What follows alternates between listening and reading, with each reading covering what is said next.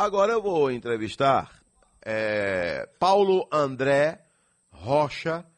Ele é advogado, especialista aí em processo civil. Vai explicar melhor para a gente aí a sua especialidade. Bom dia, doutor Paulo André.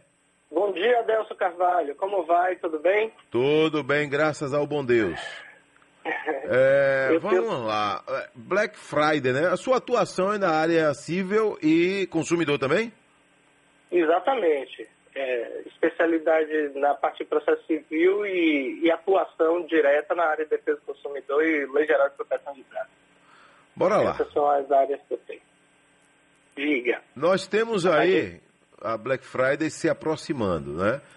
Todo ano eu vejo uma euforia muito grande, tem pessoas que não param para pesquisar antes.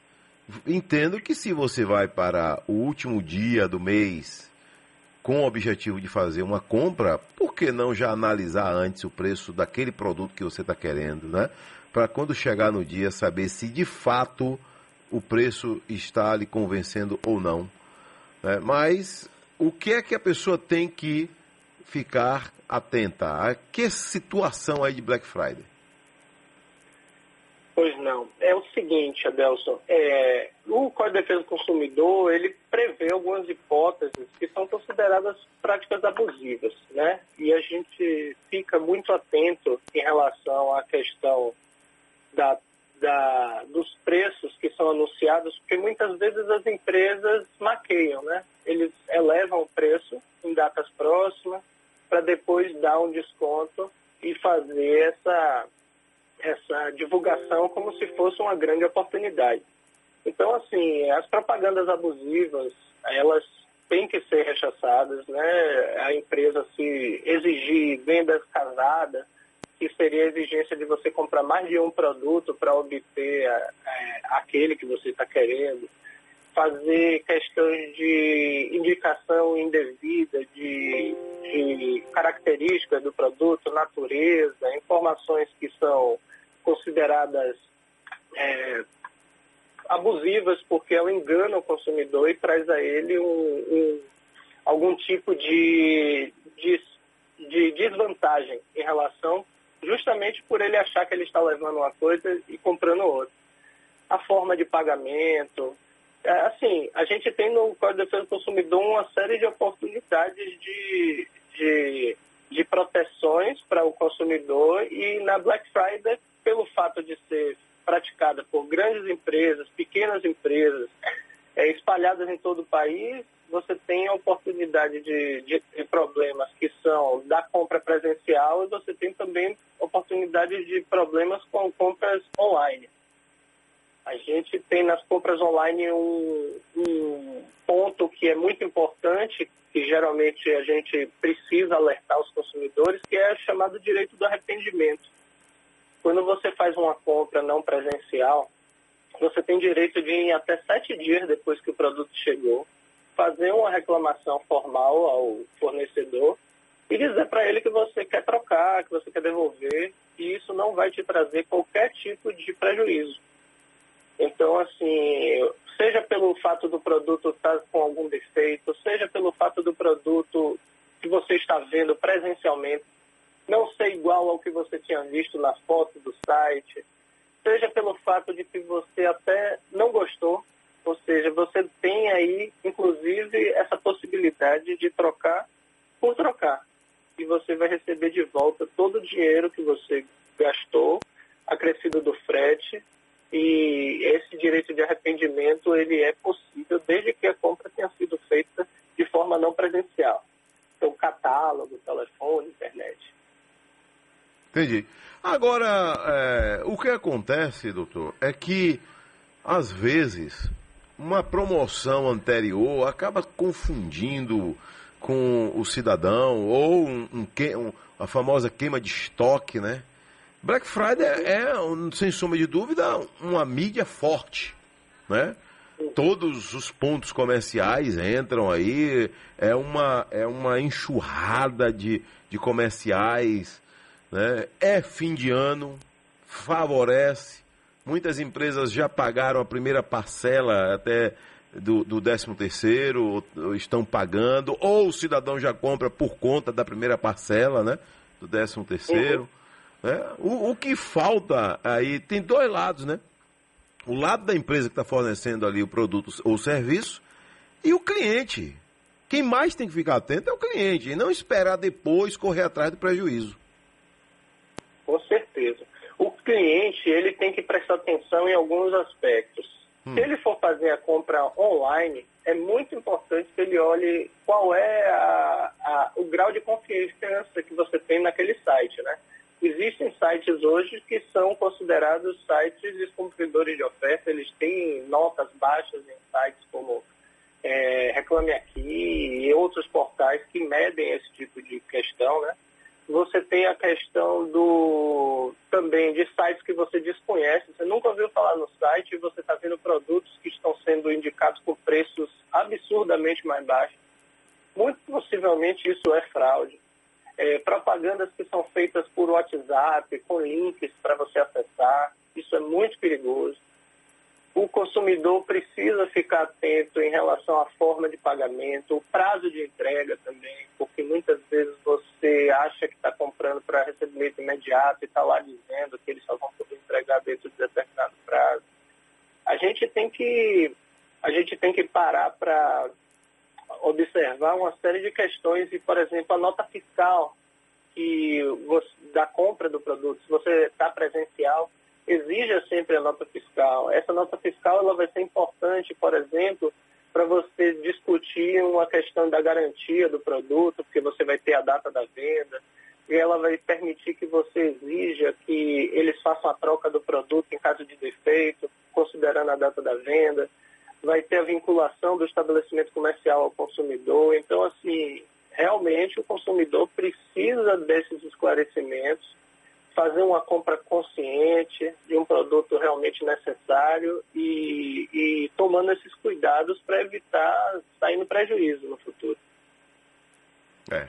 E a gente eh, ouve muito, né? Aí, série de reclamações pós-compras, né? E, e, os cuidados também, né? Com os golpes que começam a existir, né? Por conta de, de facilidades, né? Pix, transferência via Pix e tal. Tudo isso aí também acaba vi, pô, é, virando aí um momento de, de muita insegurança, né, doutor? Com certeza. Depois que a Lei Geral de Proteção de Dados passou hum. a, é, a, estar vigente no país, é, o, uma compra de um produto o fornecedor ele tem a necessidade de exigir alguns dados do cliente para poder fazer a entrega ou para registrar internamente, né? Então não é razoável que um, uma empresa que você esteja comprando exija informações que não sejam apenas seu nome, seu CPF e talvez seu endereço.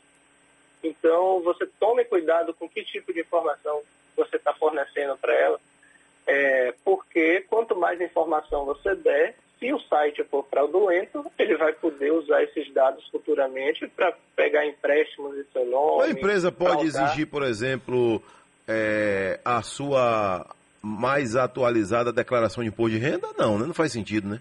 Para liberar isso um crédito? Não é com, isso não é razoável. Isso ah. não é razoável. Entretanto, se for uma empresa que esteja trabalhando com concessão de crédito, hum isso poderia ser algo é, que, de comum acordo, se chegaria à possibilidade de apresentar, porque ela está fazendo uma análise de risco né, de negócio.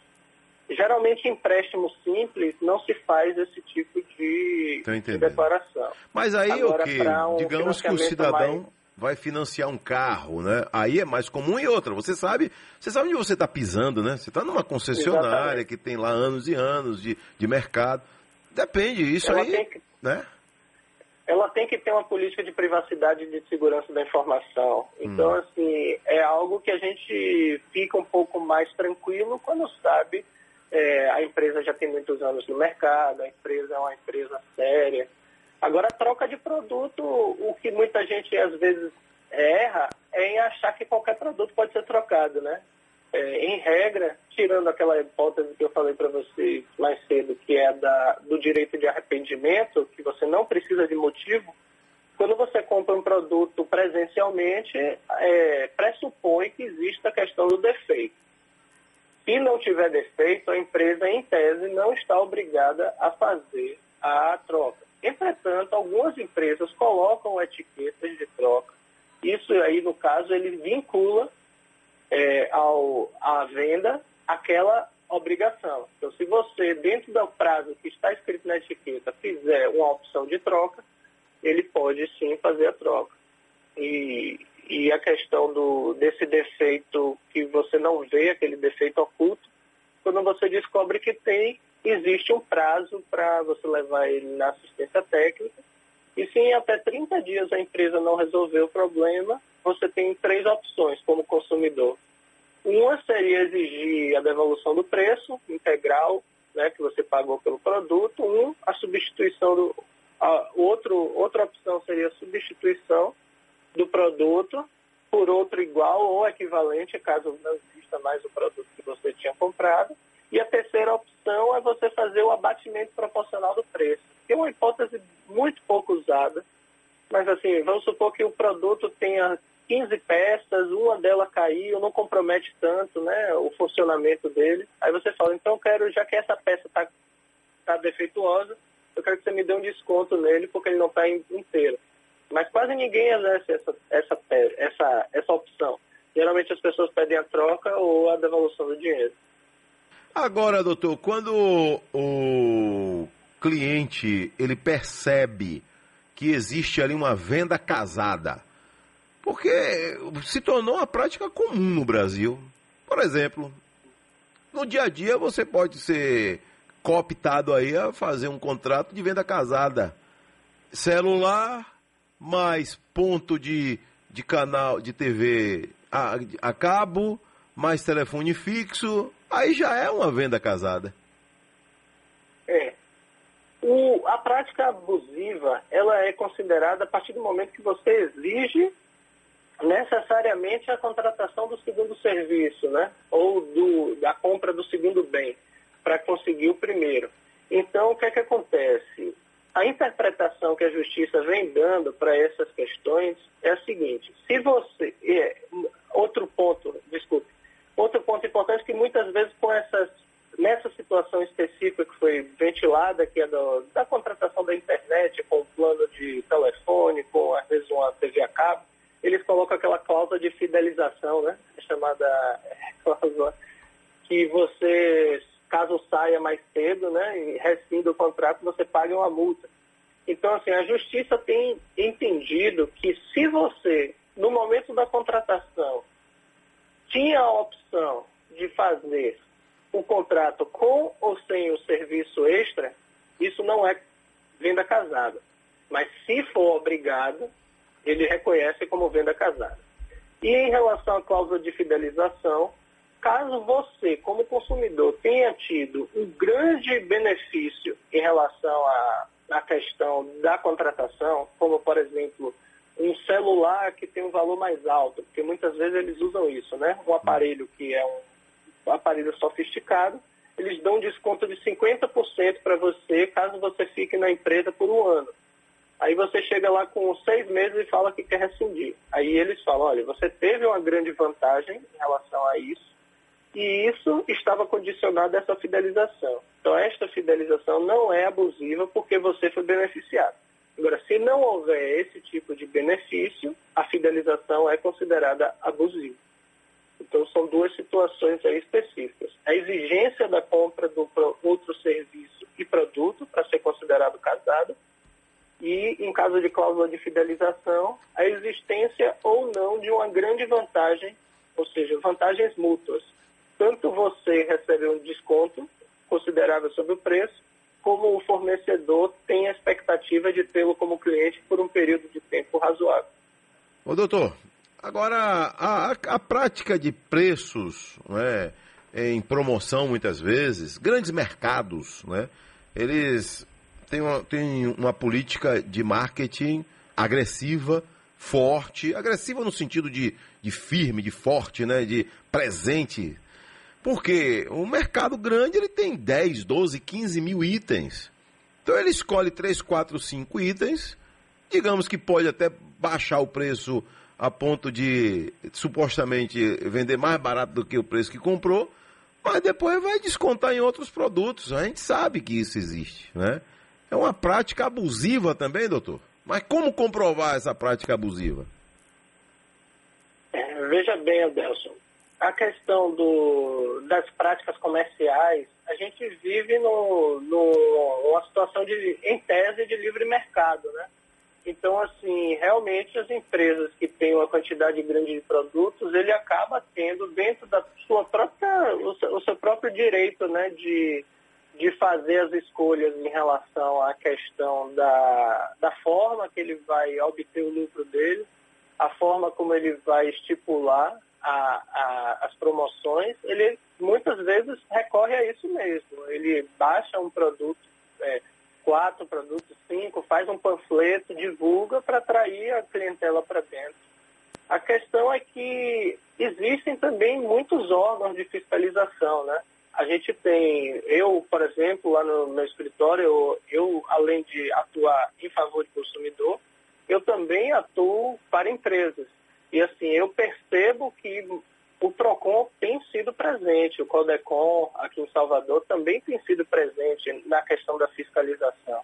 Então, é, denúncias de preços é, variando ou subindo em valores muito altos, isso acontece e geralmente o PROCON faz notificações, faz questionamentos, é, Ministério Público também, eles têm uma promotoria de defesa do consumidor, eles fazem investigação em relação a isso. O que o, que o consumidor tem que entender é que ele, ele tem direitos e ele tem possibilidade de denunciar.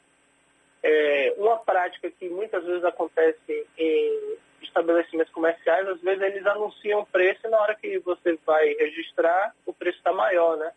Então, assim, o fato da publicidade ter dito que aquele preço era o preço verdadeiro, a loja precisa efetivamente cobrar o valor menor, que foi o anunciado. Então, todas as vezes que essas práticas que são consideradas abusivas não forem resolvidas de forma é, consensual com o fornecedor, seja conversando com o gerente, conversando com o funcionário até no próprio caixa, é, você tem duas possibilidades que são importantes. Uma, fazer as denúncias aos órgãos de defesa do consumidor, e a outra é procurar uma assessoria jurídica. Para quem tem condições de contratar um advogado, procurar um advogado de sua é, confiança.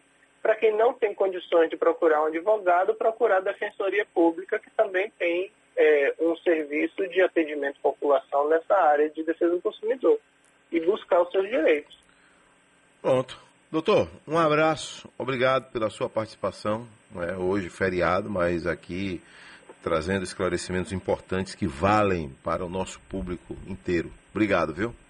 Eu que agradeço, viu? Para nós que somos advogados e que atuamos na área, sempre é importante prestar também esse serviço de esclarecimento né, à população e aproveitar uma oportunidade é, como essa, próxima de uma data importante, para um, um, uma audiência grande que vai, com certeza, conhecer um pouquinho mais seus direitos e exigir né, a, que eles sejam cumpridos. É isso que é importante. Muito obrigado. Um abraço, obrigado aí, doutor. Tudo de bom. Paulo André, é advogado, trazendo dicas aí sobre Black Friday e direito do consumidor.